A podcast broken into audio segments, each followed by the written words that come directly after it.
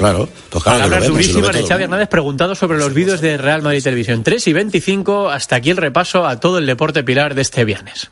Pues esto es lo más destacado en el mundo del deporte. Ahora sigues en Mediodía Cope. Pilar García Muñiz. Mediodía Cope. Deportes, deportes, deportes. Cope Bilbao. Estar informado.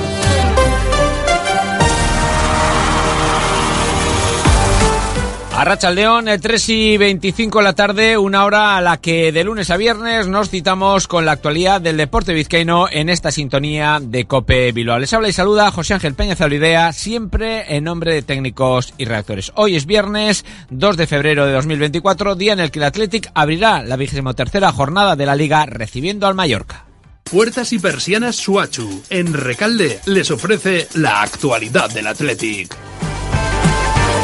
Y lo va a hacer con la baja del Ecue que se suma a la ya conocida de Berenguer. Por el contrario, Ernesto Valverde puede recuperar, como les hemos dicho hace unos eh, minutitos, a Ruiz de Galarreta tras dos partidos ausentes y también va a poder contar eh, Chingurri con Unai Gómez y Aduares, eh, dos eh, futbolistas que acabaron eh, con molestias el, el partido del pasado fin de semana ante el Cádiz. Todo ello para tratar de regresar a la senda de las victorias ligueras tras la derrota en Valencia y el empate frente al Cádiz. Escuchamos al mister Rojo Blanco cuando hablaba de cómo afronta el choque de esta noche.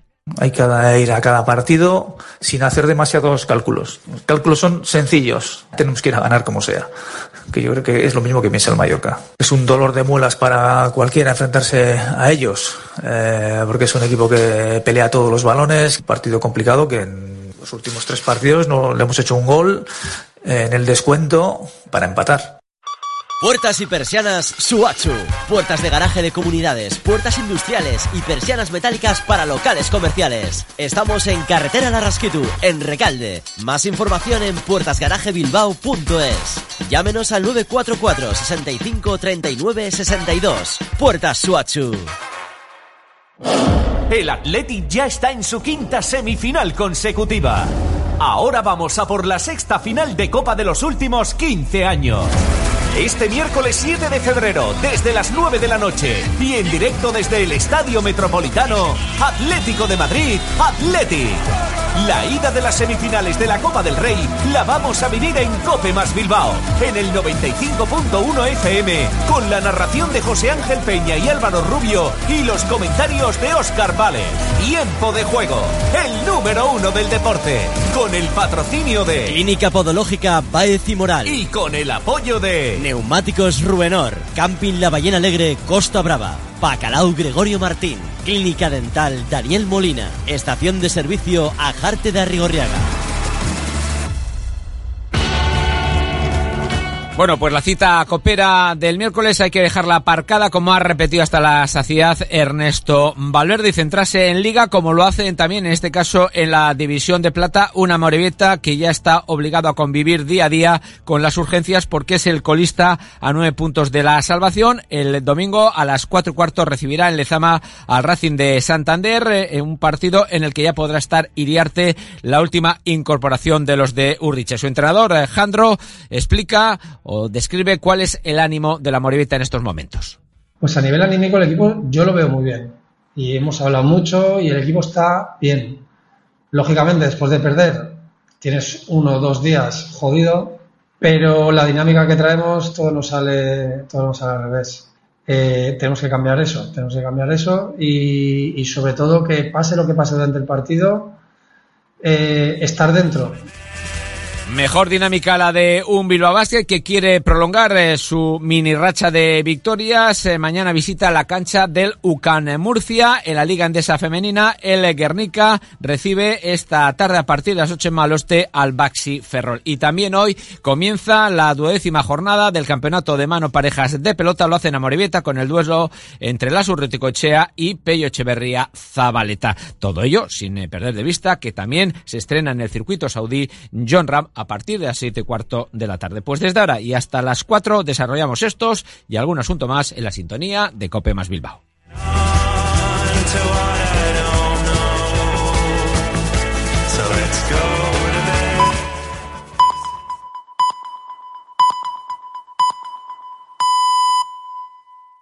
las tres y media, las dos y media en Canarias.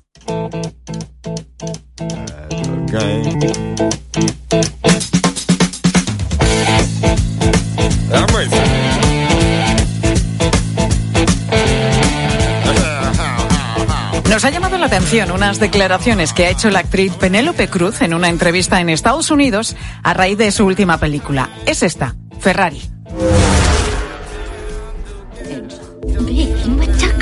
Dos objetos no pueden ocupar el mismo espacio en el mismo momento. Es un biopic sobre el creador de la famosa marca de coches, Enzo Ferrari, al que interpreta Adam Driver con Penélope Cruz, que da vida a su mujer. Se estrena, por cierto, la semana que viene en España. No te voy a hacer spoiler, ¿eh? Ni vamos a hablar de cine. Te cuento todo esto porque no sabemos si Penélope, Penélope Cruz, se habrá puesto al volante de algún Ferrari durante el rodaje de la película, pero para ella desde luego sería todo un reto. ¿Por qué? Pues porque en esa entrevista de la que te hablaba al inicio, que nos había llamado la atención, la actriz confiesa que sufre amaxofobia, es decir, que tiene miedo a conducir, algo que es mucho más habitual de lo que pensamos. Según un estudio de la Fundación del Club Europeo de Automovilistas, casi el 30% de los conductores tiene esta fobia, amaxofobia. Uno de ellos es Sergio Rodríguez. Sergio, muy buenas tardes. Muy buenas tardes, Pilar. A ti lo del carnet, Sergio, te, te costó, ¿no? Te costó decidirte. No te atrae, en principio, pues eh, demasiado. De hecho, te lo sacaste con 40 años. ¿Por qué tan tarde? Sí, la verdad es que eh, no, no era una cosa que me llamaba mucho la atención y siempre lo tenía como algo o sea, siempre me daba cierto respeto. Entonces al final me lo acabé sacando por un poco por, por tema de, de, de los niños, el, el, entorno, el trabajo y, y, lo que es la vida un poco en, en Madrid, ¿no? Pero sí, con 43 años que cuesta mucho más. Desde luego que sí. Estuviste conduciendo durante un tiempo y ¿qué pasó? ¿Te entró el miedo?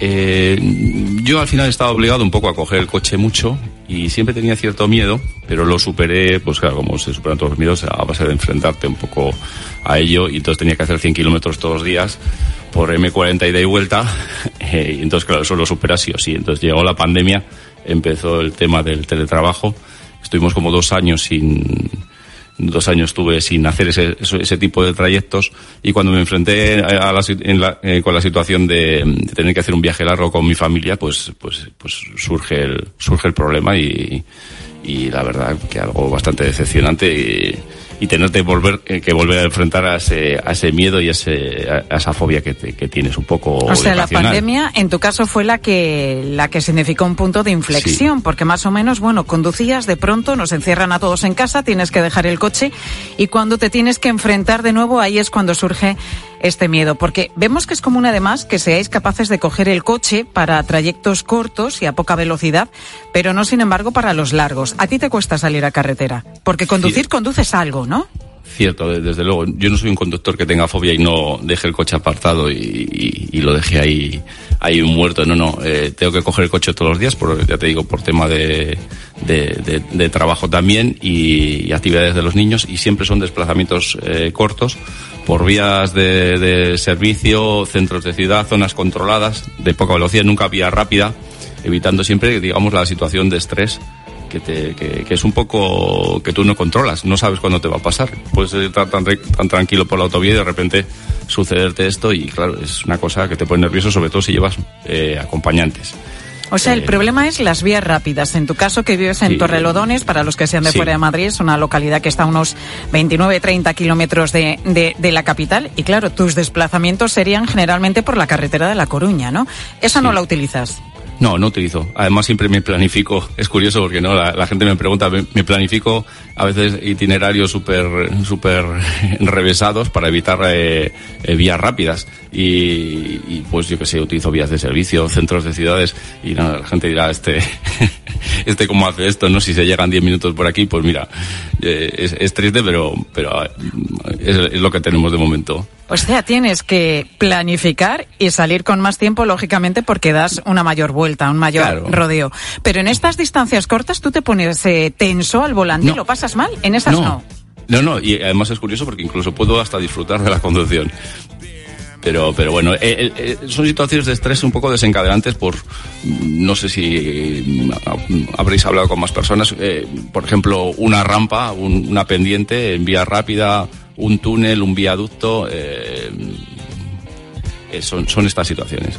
¿Y te has visto, Sergio, en la necesidad de tener que coger el coche, pues eso, por una emergencia y no ser capaz de conducir porque tenías que ir por una vía rápida? Esto que tienes que ir con el niño que se te ha puesto malito, está con mucha fiebre y tienes que ir rápidamente al hospital. ¿En esos casos crees que la necesidad se impondría el miedo? pues se impone la ne- se, vamos se, se impone la necesidad sí además tu- tuve un no hace mucho eh, mi suegro tuvo una emergencia eh, médica y tuvimos que, ir de noche al hospital y me tocó un poco ir por pues por la M50 y tal y, recuerdo ir con, bastante tensión pero pero claro la necesidad era al final es que estos miedos se superan un poco enfrentando y, yo sé que ahí está la solución pero bueno al final estás en tu zona de confort y, y te cuesta salir un poco Y cuando vas de copiloto en un viaje largo que, que, bueno, lógicamente se cogen autopistas, se cogen autovías, ¿de copiloto lo pasas mal o no? La verdad es que no, no lo, no lo paso mal. No es una cosa tampoco que me guste mucho el, el coche, y- pero, pero, pero no lo paso mal, no, no. Me, me fío del- de, la persona que está al volante. No sé si te has planteado, Sergio, recurrir a alguna terapia para superar esta amaxofobia. Pues sé que hay autoescuelas que hacen terapias y es como una, un, poco, un, un poco la renovación de la confianza al volante. Y, pero bueno, yo voy poco a poco, digamos, ampliando ese perímetro de confianza eh, por donde nos movemos.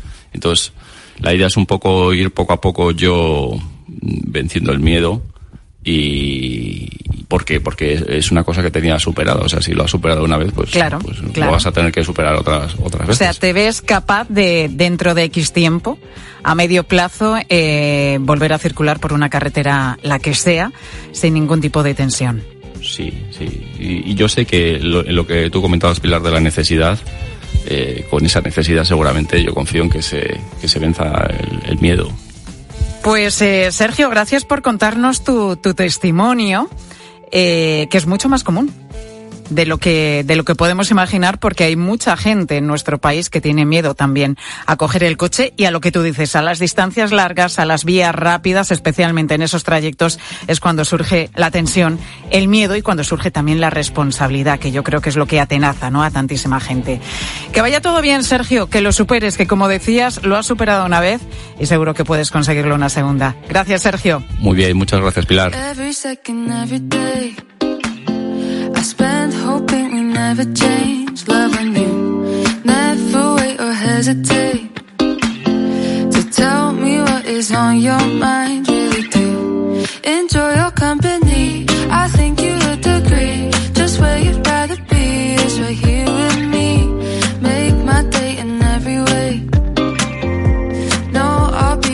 El miedo de Sergio vino cuando dejó de conducir durante un tiempo, como nos contaba él mismo, pero esta fobia se produce sobre todo después de tener un susto en la carretera. Victoria Ballesteros, muy buenas tardes. ¿Qué tal, Pilar? Buenas tardes. Pues eso es, la causa principal es ser víctima de un accidente de tráfico, porque eso genera un estrés postraumático. Es lo que le pasó a Conchi, otra de las personas que sufre amaxofobia. Iba conduciendo de noche por una carretera de Zamora con su hija en la parte de atrás y chocó contra un coche que se saltó un stop. Fue hace 25 años. Ahora ha recurrido a la hipnosis para superar su miedo. Solo me atrevo a, a conducir por el pueblo, o sea, no he vuelto a salir a carretera. Lo, lo máximo, pues 5 kilómetros. Y ahora estoy probando una terapia con hipnosis, a ver qué tal me funciona. Bueno, a Conchi le pasa lo que a Sergio, que no se atreve a salir a carretera, sino por vías secundarias, por el pueblo, por sitios pequeñitos. Bueno, es lo que tienen casi en común todos los que, los que sufren amaxofobia, que afecta a más mujeres que a hombres. Escuchábamos ahora el caso de Conchi y hemos hablado también con Macarena.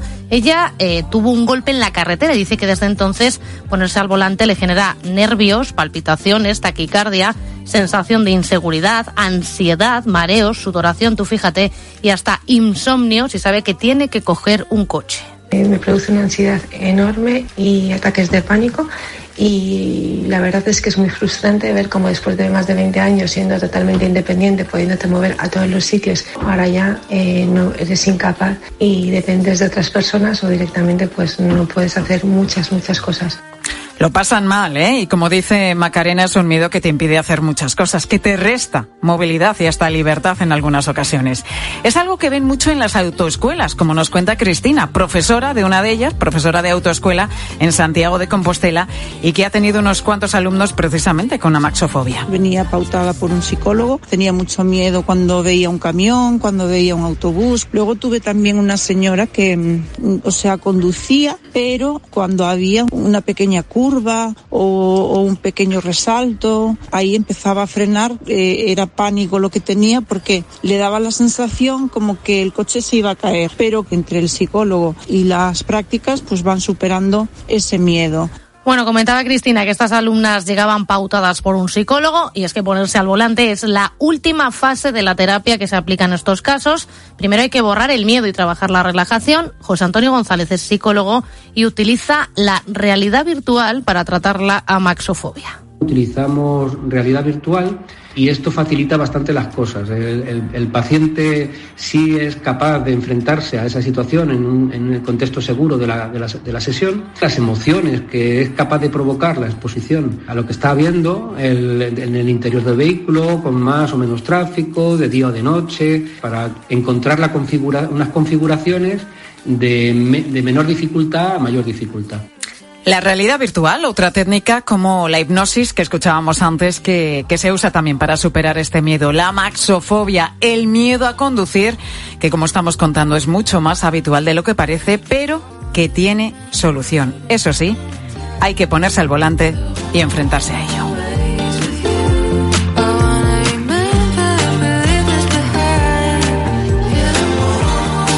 Pilar García Muñiz. Mediodía Cope estar informado.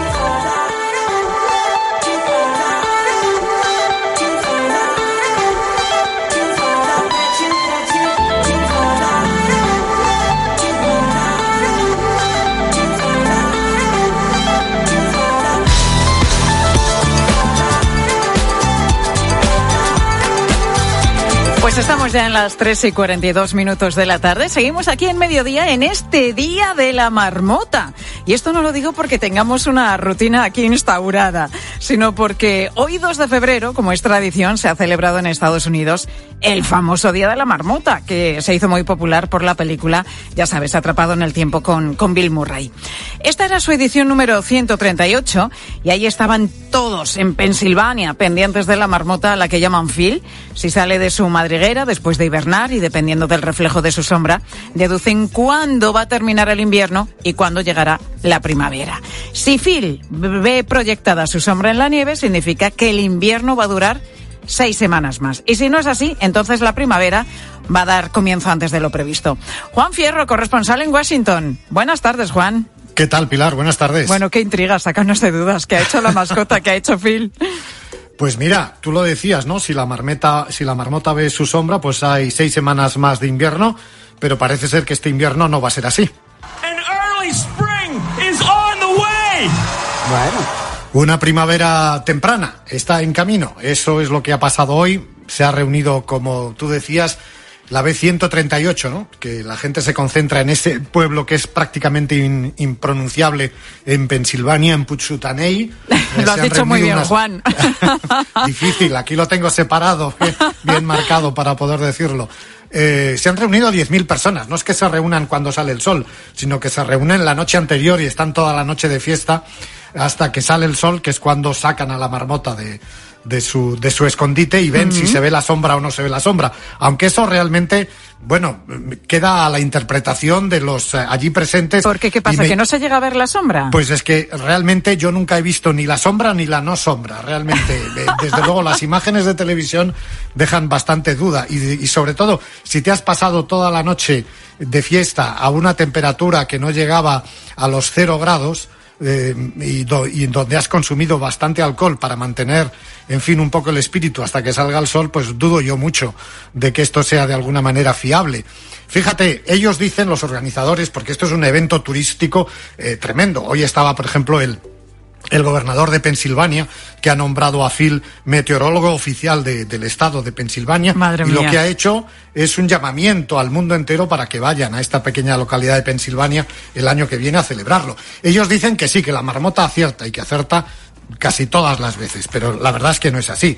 Porque mm, imagínate que hay un, un- un organismo oficial en los Estados Unidos, que es el Centro Nacional para la Información sobre el Medio Ambiente, que en su página web, yo no sé si de broma o bueno, para seguir un poco toda esta tradición, pues hace la estadística, ¿no? De si Phil acierta y- o no acierta. Y la verdad es que la estadística no deja muy bien a la marmota, ¿no? Porque Oye, dice... o- sí, sí. Dime. No, so- solo el 40% de las veces acierta. Y es una cifra bastante alta, porque si, si vamos a los últimos 10 años, pues de los últimos 10 años solo ha acertado 3 y 7 ha fallado. O sea que imagínate ellos si, en fin, si le podemos hacer mucho caso o no. Vamos a esperar a ver que, si es verdad que, que la primavera llega antes este año. No, me preguntaba Juan, claro, que, que mm, si la, marcota, la, la marmota hace una predicción para, para todo Estados Unidos, porque es un país tan grande, con, con muchos climas también. Si la predicción es general, es decir, la primavera va a llegar adelantada para todo el país. No entran en estas pequeñas eh, vaguedades, ¿no? Pequeñas, ¿no? Exactamente, es decir, bueno, eh, es decir, hay cinco horas de avión entre Pensilvania Claro, y California. claro, pues fíjate. El tiempo es muy distinto. Hoy tenemos aquí un día más o menos fantástico en, en la costa este. En California está lloviendo, que no te puedes hacer una idea. Tienen una borrasca tremenda y va a estar lloviendo todo, todo el fin de semana. Además, anuncian inundaciones. O sea que bueno, ellos hablan de que sí, para Pensilvania, para la costa este. De hecho, los meteorólogos este año eh, sí que dicen que puede haber unas, unas temperaturas un poco más altas de lo normales en la costa este de los Estados Unidos durante el mes de febrero y durante el mes de marzo. No sé si para darle la razón a la marmota o no, pero bueno, como te digo, esperaremos, viviremos este febrero y este marzo y veremos si realmente la primavera llega antes. Yo te digo una cosa, con la cantidad de gente que se reúne ahí, como tú dices, después de una noche toledana en la que ha habido mucho alcohol y mucha fiesta, yo soy la marmota, asomo la cabeza y me vuelvo a la madriguera. Desde luego, bueno, además la, ma- la marmota no vive todo el año en la madriguera. La, meten ahí. No, no, sí, sí, le han construido como una pequeña mm, caseta eh, con un cristal al lado de la biblioteca pública de, de este pueblo, donde está ahí para que la vean durante todo el año, ¿no? Y solo lo sacan de ahí para meterle en la madriguera para ver si se ve la sombra o no. Di que a la marmota no le debe gustar mucho el, el sitio que le han construido porque se le suele escapar con bastante frecuencia. Bueno, pues esta es la curiosidad que vuelve cada 2 de febrero allí en Estados Unidos y nos acaba, contar, nos acaba de contar con mucho detalle nuestro corresponsal Juan Fierro. Gracias Juan, feliz día de la marmota. Pilar. Gracias, igualmente. Bueno, pues la marmota la tienen allí en Estados Unidos. Aquí tenemos, aparte de los sistemas eh, por satélite, la, predicción del tiempo, pero tenemos también, pues otros métodos para saber qué, qué va a pasar en los próximos meses. Métodos que utilizan desde hace muchísimos años, especialmente la gente que trabaja en el campo, los agricultores y también los ganaderos. Y en este caso estoy hablando de las famosas cabañuelas. Vamos a conocer un poco más de cerca este método con Alfonso Cuenca, es agricultor de Jaén y es especialista en predecir el tiempo con esta técnica, con las cabañuelas. Alfonso, muy buenas tardes. Hola, muy buenas tardes. Exactamente, Alfonso, ¿qué se observa para poder hacer la predicción a través de las cabañuelas? Tiene mucho que ver con el mes de enero, creo, y con agosto también. Mm, Bueno, sí, la cabañuela prácticamente se puede decir que es un método de observación donde se predice el tiempo que va a pasar el año que viene, se puede decir. Entonces, pues bueno, un método que yo utilizo el método de las cabañuelas y se hace en agosto, desde el día 1 hasta el día 24 de agosto. Bueno, en agosto, pero también hay gente que, que, que observa días en diciembre y en enero, ¿no? Eh, sí, hay otros métodos que son prácticamente iguales, donde sí um, utilizan el método de, de diciembre y de enero. Más o menos son iguales. Aparte, en los dos, 12 últimos meses, días que diga, de diciembre y los últimos primeros días de, de enero. ¿Y, ¿Y qué se observa exactamente, Alfonso? ¿Qué es lo que miráis? Bueno, pues observamos todo lo que hay a nuestro alrededor. Prácticamente el viento, de dónde viene, las nubes, de qué color son las nubes, el, el estado de los animales, el estado de las plantas, todo lo que hay en nuestro hábitat, en un pequeño hábitat que nosotros tenemos, y entonces todo lo que sucede en ese hábitat es lo que se va a predecir y se va a observar para el año que viene. ¿Es una técnica para ti eficaz, Alfonso? Porque hay quien duda de su fiabilidad. Bueno, yo ya llevo bastante años en eso y aparte de eso soy muy riguroso conmigo mismo y, y siempre intento mm, pues acertar lo máximo posible. Entonces, si me equivoco de un año a otro, intento de corregir los fallos que he tenido de un año al siguiente. Entonces, bueno, mi, ese de acierto está entre el 85 y un 90%. ¿Cómo aprendiste tú esta técnica, Alfonso? Pues esta técnica me la introdujo mi abuelo materno, donde él también sabía hacer las cabañuelas y entonces pues poco a poco eh, me fue diciendo cómo se utilizaba, cómo se observaba y cómo se hacía y bueno, y aparte de él he ido yo también investigando por mi propia cuenta y donde bueno, pues poco a poco he ido haciendo mi propio método. Y lo que nos contabas es que la última observación, por tanto, la hiciste en el pasado mes de agosto, ¿verdad? Eh, sí, en agosto del año pasado. Y según todas esas variables que miraste, que observaste durante X días, ¿cómo vamos a tener este 2024? Bueno, 2024 mm, vamos a tener, mm, según me salieron a mí, lo que es las cabañuelas, eh, va a ser muy diferente al pasado. Eh, en términos de agua, vamos a tener muy poca agua, donde prácticamente ahora, en lo que es el invierno, ya se puede decir que vamos a tener dos o tres episodios de agua y cuando llegue lo que es la primavera, que es a partir de marzo, entre marzo, abril y algo de mayo, pues donde vamos a tener mm, algo también, pero no es lo que realmente eh, esperábamos o se esperaba. Ya me lo iba diciendo cuando yo estuve haciendo las cabañuelas el año pasado, en agosto, ya me lo iban confirmando, donde en los meses estos de este año, pues que no iba a ser lo que lo que se esperaba. Vaya, albergaba la esperanza, Alfonso, de que me dijeses que, que las cabañuelas pues pronosticaban una primavera lluviosa que ya sabes que desde luego nos hace falta con esa situación de, de sequía sí. que tenemos en nuestro país, especialmente en Cataluña y en Andalucía, y a la que ayer, por cierto, a la sequía le dedicamos una programación especial aquí en COPE. Bueno, pues esto dicen las cabañuelas, según Alfonso Cuenca, que es especialista en predecir el tiempo a través de este método ancestral que nos ha asegurado que vamos a seguir así, sin lluvias a largo, a largo plazo, sin lluvias a la vista. Alfonso, gracias por estar con nosotros en mediodía.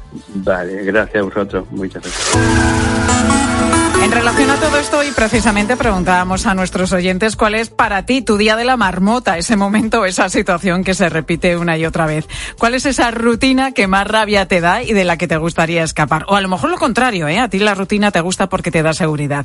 ¿Qué nos han dicho, Sofía Gonzalo, los oyentes? Hola Pilar, mira, por ejemplo, dice Pepi que su vida, aunque es rutinaria, oye, que no todos los días vive lo mismo, es Me distinto. levanto, me voy a andar, eh, hago las cosas de mi casa, preparo la comida, pero sí es cierto que, que sin darte cuenta haces todos los días lo mismo y, y a veces mm, pues dices, oye, es que me gustaría hacer algo distinto, pero en realidad hago lo que me gusta y me siento muy bien así. Oye, pues Pepi, Me si te ¿eh? sientas bien así, tú adelante. Sigue con ello. ¿Verdad? No, no, no, ¿Por qué verdad. cambiar? Si le hace sentir bien. No, no, no, sí, es que además tiene toda la razón, Pepi. Lo que importa es que tu vida te guste. Mira, Javier eh, sabe perfectamente cómo es su día, es que lo tiene identificado ese día de la marmota para él. es cada mañana cuando me levanto y madrugo, ¿no? Eh, tengo la misma sensación cada día que madrugo de que otra vez me tengo que levantar, otra vez tengo que despertarme y lo único que quiero es quedarme en la cama. Ay, Javier, ese sentimiento yo creo que lo tenemos todos cuando suena el despertador y dices, pero se acaba de sonar y, y había sido 24 horas antes. ¡Ay! El día de la marmota y tenerse que levantar uno para ir a, a trabajar. Oye, ¿te acuerdas en Atrápalo, Atrapado en el Tiempo, en la película de la que estamos Sí, hablando? la de Bill Murray. Bill Murray, al principio Es con el despertador, claro, Y lo termina claro. destrozando. Pues yo creo que eso es lo que queremos todos eh, alguna vez por la mañana. Mira, Margarita es feliz, pero le encantaría cambiar una cosa que tiene que hacer todos, todos los días. Cada vez que tengo que coger el coche, como ahora hace muchísimo frío, tengo que quitarle el hielo constantemente. Entonces es un rollo y lo cambiaría totalmente. Ay, no me extraña, no me extraña, porque cuando hay helado y te toca con la Ya. rasqueta o como se llame, ahí Sí, quitar sí, el hielo es complicado. Y un día y otro, no sé, hay gente que deja un papel de periódico. Si sabe que va a helar, pone un papel de periódico ¿Pero eso para que? Bueno, eh, sí, si para que, o un cartón, o un cartón, lo pones para que la luna no, no se congele y así cuando te vas a trabajar o cuando te vas a hacer eh, lo que sea, sea y necesitas coger el coche temprano, pues no te encuentras con, con la luna congelada y pierdes ese tiempo rascando. Vamos a ver qué dice Chema, que se dio cuenta que vivía en el día de la marmota cuando cumplía los 50. Se acababan de ir mi hija mayor a la universidad y me di cuenta de que ni me había enterado. A partir de ahí cambió mi vida. Había vivido 30 años el día de la marmota. Bueno, pues a partir de ahí se dio cuenta que había cosas pues como nos pasa a todos en la vida, que son rutinarias. Rutinarias, En esto totalmente. consiste también, en esto consiste la vida. Pilar Cisneros, muy buenas tardes. Hola Pilar, buenas tardes. ¿Qué nos vais a El contar? ministro Escriba ha anunciado esta semana que por fin la cita previa va a dejar de ser obligatoria, ¿no? Para cualquier trámite en la administración. Pues a ver si es verdad, porque hay mucha gente damnificada por esto y con algunos vamos a hablar a continuación. En la tarde de Cope con Pilar Cisneros y Fernando de Aro. Te dejo con ellos. Escuchas Mediodía Cope. Con Pilar García Muñiz. Estar informado. El deporte se vive en el partidazo de Cope con Juanma Castaño. Ha pedido el Atlético de Madrid cambiar el partido de ida de semifinales de Copa del Rey contra el Atlético Club de Bilbao, que es en el Metropolitano, el miércoles. Lo ha querido cambiar el Atlético al jueves para tener un día más de descanso. Antonio, en el Metropolitano, ¿qué tal? Muy buenas. Hola, eh, Juanma, está hablando el Cholo Simeone. Porque nuestra afición se merece llegar a una semifinal, otro tiene un día más, no pasa nada. Pero que tenga dos días más, no, que tenga dos días más no. Es, es contundente. ¿eh? De lunes a viernes, desde las once y media de la noche. La mejor información deportiva y el mejor análisis lo encuentras en el partidazo de Cope con Juanma Castaño, el número uno del deporte. Por fin llega el fin de semana. No dejes que ese dolor articular te impida disfrutar de él. Por un fin de semana sin dolor con Ibudol de Kern Pharma. Al dolor de cabeza, ni agua. Al dolor muscular, ni agua. Y al dolor articular, ni agua.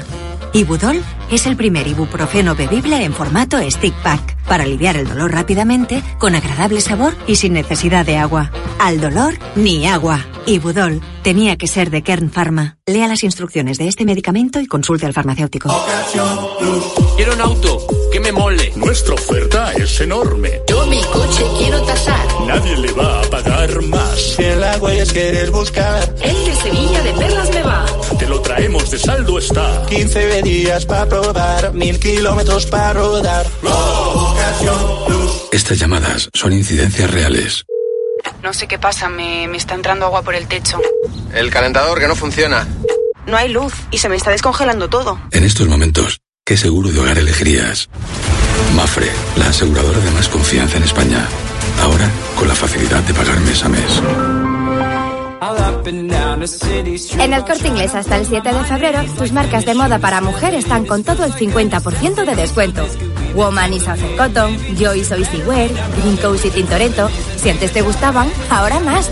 Solo en las segundas rebajas. El corte inglés. En tienda web y app.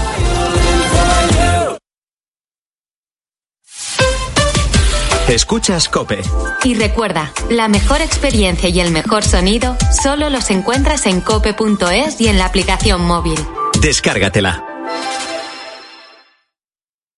Si elegir es ahorrar for you, ahorra todas las semanas con los productos marca Carrefour, como con el café en cápsulas Carrefour Pack de 30 a 4 euros con 35 y otras ofertas como la pechuga entera de pollo Carrefour formato ahorro a 4 euros con 95 el kilo. Hasta el 4 de febrero en hipermercados, market, web y app. Carrefour, aquí poder elegir es poder ahorrar. Segunda rebajas en Vision Lab. Hasta el 60% de descuento en gafas graduadas de sol, lentillas, audífonos. Hasta el 60%. Solo hasta el 29 de febrero. Más info en visionlab.es. Mmm, lo mejor de las mañanas es desayunar mis kiwis de Gold. Cariño, ¿nos quedan kiwis Cespris and Gold? ¿El kiwi amarillo de Cespri? Claro, pero no los comparto con desconocidos. Si soy tu marido. Que no lo conozco, caballero. Y suelte mis kiwis de. Déjate atrapar por el irresistible sabor de los kiwis Tespri. Hoy, en día, la patata con un 37% de descuento. Por solo 3,33 la malla de 4 kilos. En tiendas y en día.es. ¿Buscas diversión?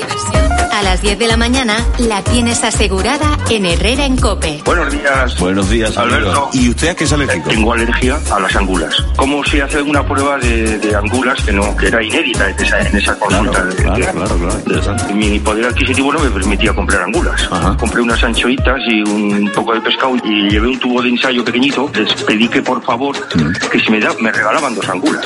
Y pregunté, ¿les debo algo por las? Y dice, no, hombre, no. Todo sea por la ciencia, me dijo el pescadero. Escucha Herrera en Cope, de lunes a viernes de 6 a 1 del mediodía.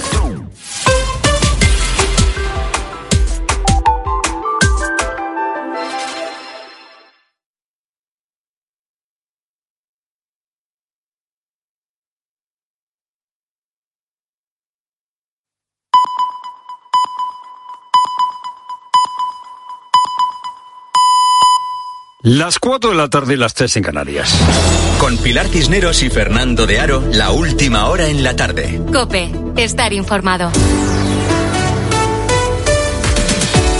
Muy buenas tardes a la gente, gente.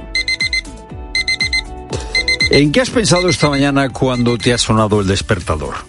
¿Has pensado que, bueno, por fin es viernes y que ya está aquí el fin de semana? ¿Has pensado en la hipoteca? ¿En la bronca con el jefe? ¿En vacaciones? ¿En un amor? ¿En qué has pensado esta mañana cuando ha sonado el despertador? Juan José Millas, con ironía, Juan José Millas, con ironía, dice hoy en una columna del país que no puede desayunar dándole vueltas al Poder Judicial porque tiene otros asuntos en la cabeza, asuntos de carácter doméstico, familiar y profesional. Y dice Juan José Millas, en tono irónico, que tiene que ir al banco para pedir un crédito al consumo porque tiene que pagar una nevera nueva y que luego tiene que ponerse a trabajar. Juan José Millas, ya digo en tono irónico, ridiculiza esa forma de estar en el mundo, que considera que el mundo en realidad no es ni importante ni relevante, que lo que cuenta es la felicidad privada o la desgracia privada. La felicidad privada de una pareja que se lleva bien y que ha conseguido construir un, nido confortable. La felicidad privada de una familia que es un reducto de paz en el que todos se quieren bien, sin dejar eso sí que los dramas públicos asomen por la ventana. La felicidad, en fin, que da poder pagar las letras, tomarse un café o una cerveza con los amigos. O también la desgracia privada. La desgracia privada de una enfermedad, un hijo que se autolesiona, cada uno sabe de su desgracia. Los españoles somos mucho de eso, de felicidades y desgracias privadas. Y seguramente se puede vivir así, atrincherado en felicidades y desgracias privadas, sin echar cuenta de la tragedia en Gaza o del éxito de las vacunas en África. Se puede vivir una felicidad o una tragedia privada, ¿cómo no? Pero una felicidad o una desgracia privada no es una felicidad ni una desgracia humana. No es humano. Está fuera del mundo. Vuelve la campaña infinita, la campaña electoral infinita que nunca se fue. Campaña electoral ya en marcha para las gallegas del 18 de febrero. Todas las encuestas, todas, menos la de Tezanos, le dan mayoría absoluta al PP.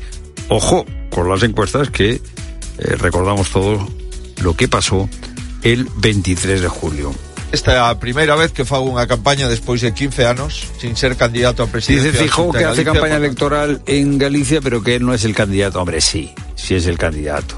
Es el candidato por persona interpuesta.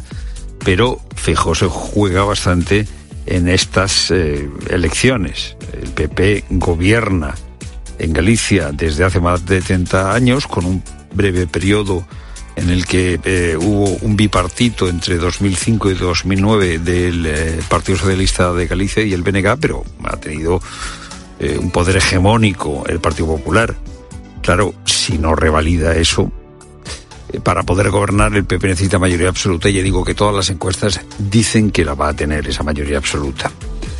Hay una cuestión decisiva en las elecciones del 18 de febrero, es la participación y la concentración o la dispersión dentro de los bloques. Son importantes los últimos escaños que se atribuyen en todas las provincias, especialmente en A Coruña y Pontevedra. Y por eso, por ejemplo, la líder del BNG, Ana Pontón, lo que pide es que todo el voto de izquierdas sea un voto para el BNG.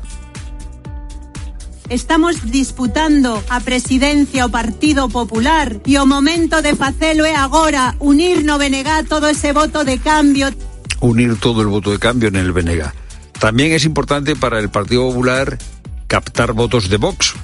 Por ejemplo, en Pontevedra, en las elecciones de julio de 2023, 26.000 votos que fueron a Vox pues, eh, se perdieron para el bloque de la, de la derecha. Eh, normalmente en las elecciones gallegas autonómicas cae la participación en 12 puntos respecto a las generales, o sea que hay mucha abstención.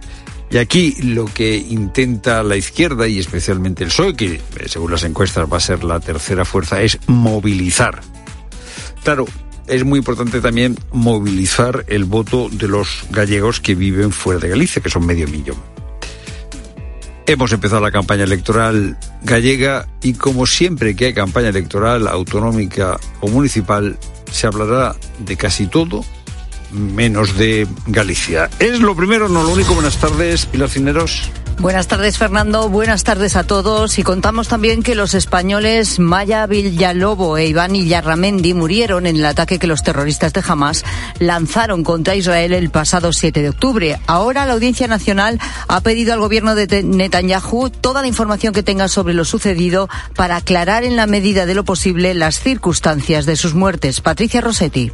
La juez María Tardón comprende que en un escenario de guerra y en un contexto de incertidumbre informativa puede resultar inviable el esclarecimiento de los hechos y determinar la concreta autoría de la muerte. Pero el derecho a la información es un derecho básico de la víctima del delito y es necesario agotar todas las posibilidades de investigación, recabando toda la información que puedan aportar las autoridades judiciales de Israel. Por eso libra la comisión rogatoria. Todo ello sin perjuicio de que finalmente el caso tenga que archivarse si no se consiguen resultados positivos tal como pide la Fiscalía. Cree que la comisión rogatoria no aportaría nada. Pero la acusación particular, la familia de las víctimas, pide información. Se llama Marco Raduano y aunque aquí en España su nombre no nos dice nada, en Italia es uno de los mafiosos más conocidos del país. Hace un año Marco Raduano adquirió mayor notoriedad cuando se fugó de una cárcel de alta seguridad de la isla de Cerdeña. Lo más llamativo es que lo hizo descolgándose con unas sábanas. Ahora ha sido detenido mientras cenaba en un restaurante de Francia. Eva Fernández. Este capo mafioso es miembro de una violenta organización criminal al sur de Italia y se había convertido en el único preso que había logrado escapar de una cárcel de máxima seguridad en Italia. Una fuga de película tras robar las llaves de un funcionario de la prisión con las que consiguió salir al patio y descolgarse por el muro exterior, a pesar de que se encontraba sometido a un régimen de alta seguridad reservado a jefes de las organizaciones de narcotraficantes que prevé una vigilancia reforzada a los reclusos. Casualmente, tanto este fugitivo como quien fuera su mano derecha, también en busca y captura, han sido arrestados por los mismos agentes que capturaron al último jefe supremo de la Cosa Nostra, Mateo Messina Denaro.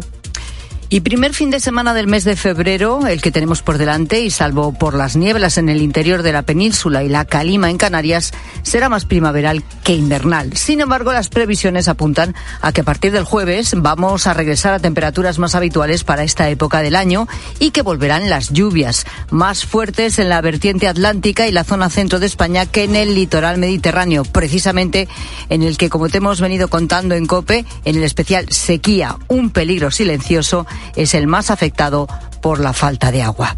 Y el entrenador del Barça asegura que los vídeos sobre los árbitros de Real Madrid Televisión adulteran la competición. Xavi Lasso. Sí, lo ha dicho hace unos minutos en rueda de prensa y no se ha cortado en ningún momento. Víctor Navarro. El entrenador del Barça ha ratificado las palabras de su todavía presidente, de Joan Laporta. Xavi Hernández dice que el Real Madrid, Real Madrid Televisión condiciona al máximo, que lo ve un ciego. Dice, ya lo dijo Simeone, ¿no? Que no somos tontos. Estoy con el Cholo y no somos tontos. Dice Xavi Hernández sobre los vídeos del canal privado del Club Blanco. Sí, ya dije que no me gustaba que, que condicionaran a los árbitros y lo están haciendo cada semana. No me gusta, creo que adultera un poco la competición, los árbitros van condicionados y lo estamos viendo, lo estamos viendo, que van condicionados. Pero con esto hay que competir sabiendo que, que tenemos esta situación en este momento. Pero comparto al 100% las palabras de, del presidente. Gracias, Victoria. En lo deportivo, el Barça juega mañana a las seis y media en el campo de Alavés con, atención, nueve bajas. Pero la jornada empieza hoy, esta noche a las nueve, Athletic Club Mallorca. Lo podrás seguir en tiempo de juego. Y todo ello tras la finalización del mercado de fichajes. Por su parte, el Real Madrid va a estar pendiente de Rudiger, que es duda para el partido de este fin de semana contra el Atlético de Madrid. Y un último apunte, Isabel Díaz Ayuso ha asegurado este mediodía que tras conseguir el Gran Premio de Madrid, el siguiente objetivo es organizar unos Juegos Olímpicos. Tiempo ya para la información de tu cope más cercana. Pilar Cisneros y Fernando de Aro. La tarde. Cope Euskadi. Buenas tardes, ¿qué tal? Siguen las nubes en el cielo y los termómetros no superan los 10, 14 grados de máxima. Mañana sábado regresará el tiempo soleado. Hemos abordado esta semana en Herrera, en Cope, lo inaccesible que está la vivienda en nuestra comunidad. No hay oferta y está carísima. Pues bien, según un estudio de vivienda nueva de la Sociedad de Tasación, el precio de la vivienda nueva se incrementó un 5,1% en Euskadi en el segundo semestre de 2023 respecto al mismo periodo del año anterior, por lo que de media se sitúa en 3.180 euros el metro cuadrado, 309 euros por encima del precio medio en España. Lo que nos faltaba por capitales, San Sebastián lidera el aumento con un precio de 4.283 euros por metro cuadrado, seguido de Bilbao con 3.099 y de Vitoria con 2.460. Sigues en la tarde de Cope.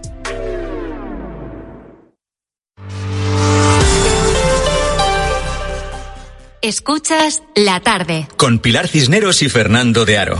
Cope, estar informado. Buenas tardes, mi nombre es Amadeo Escolar y voy a pedir cita previa a la Seguridad Social para hacer trámites para la jubilación. Estoy llamando al 915 41 25 30 para gestiones relativas a pensiones y otras prestaciones del Instituto Nacional de la Seguridad Social.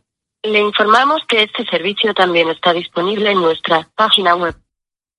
Bueno, esto es lo que escucha Amadeo cada vez que intenta conseguir una cita previa para tramitar su pensión. No hay cita disponible para el servicio de provincias seleccionados. La gestión solicitada no se ha podido realizar a través de este servicio. Por favor, diríjase a nuestro servicio de concertación de cita en la página web de la Seguridad Social www.sec. Y esto es lo que escucha cinco minutos después. ¿Y qué pasa cuando va a la web? ¿Qué se encuentra entonces Amadeo? Pues el siguiente mensaje, lo sentimos, no existe disponibilidad en los próximos días para el servicio solicitado. Y entonces vuelve a llamar. La línea se encuentra ocupada. En este momento no podemos atenderle. Bueno, esto que acabas de escuchar es un resumen, es el bucle infernal en el que se encuentran los que buscan cita previa, por ejemplo, en la seguridad social. Nuestro protagonista intenta tramitar su pensión por jubilación, pero ojo, eh, que en la seguridad social también se gestionan las pensiones de viudedad, orfandad, el ingreso mínimo vital, la asistencia sanitaria o la incapacidad temporal, entre otros. Con la pandemia se vetó la posibilidad de ir a las oficinas de la seguridad social sin cita allí, a la hora que sea, hacer cola, no se puede. Y casi cuatro años después, seguimos igual. No puedes ir sin cita previa porque no te dejan entrar. Pero es que no hay posibilidad de conseguir la cita que te obligan a pedir. Algo desesperante y, desde luego, surrealista. Esta misma semana el ministro José Luis Escribá, ministro de Función Pública y Transformación Digital, ha anunciado por fin la eliminación de la obligatoriedad de la cita previa para acudir a la Administración. Reconozco que cuando escuché el anuncio, lo primero que me vino a la cabeza fue la historia de Amadeo. Porque Amadeo le entrevistamos aquí en este programa hace un año y me impactó su historia. Y he dicho, es que lo primero que me ha venido a la cabeza es eso, el nombre de Amadeo. Amadeo, buenas tardes. Hola, buenas tardes. Cuando te conocíamos, cuando te conocimos en este programa, ya llevabas unos meses intentando tramitar tu pensión de jubilación sin éxito. Ya habías tenido unas anécdotas tremendas. Te voy a hacer solamente una pregunta ahora. ¿Ya estás cobrando tu pensión? Eh, sí, sí, pero no, no gracias a la cita previa, que es el primer paso. Eh, tuve, tuve que ir por la puerta de atrás. Oh, pues ahora me lo explicas. Eh. ¿Cuántos meses tardaste en conseguir cobrar la pensión? Pues el, yo pedí cita previa y el, hasta fecha de hoy no mm, eh, me ha resultado imposible. Es que no solamente era la pensión de jubilación mía, era también eh, em, dos pensiones más. Eh, de una es, en concreto no me importa decir el nombre, es de Fernando Ruiz Sebastián, una pensión de viudedad que le mm, quería tramitar y, a otro un familiar mío también era otra. Entonces se juntaron que eran varias. Yo eh, llamaba, llamaba, llamaba, ellos llamaban, llamaban, llamaban y ninguno eh, conseguíamos, ni por teléfono ni por eh, ni por la web. Mire, yo soy eh, escrupulosamente eh, legalista, muy legal. Me gustan las cosas claras y no, no, me gusta que me tomen el pelo, ¿verdad? Ni, ni que me hagan sentir tonto.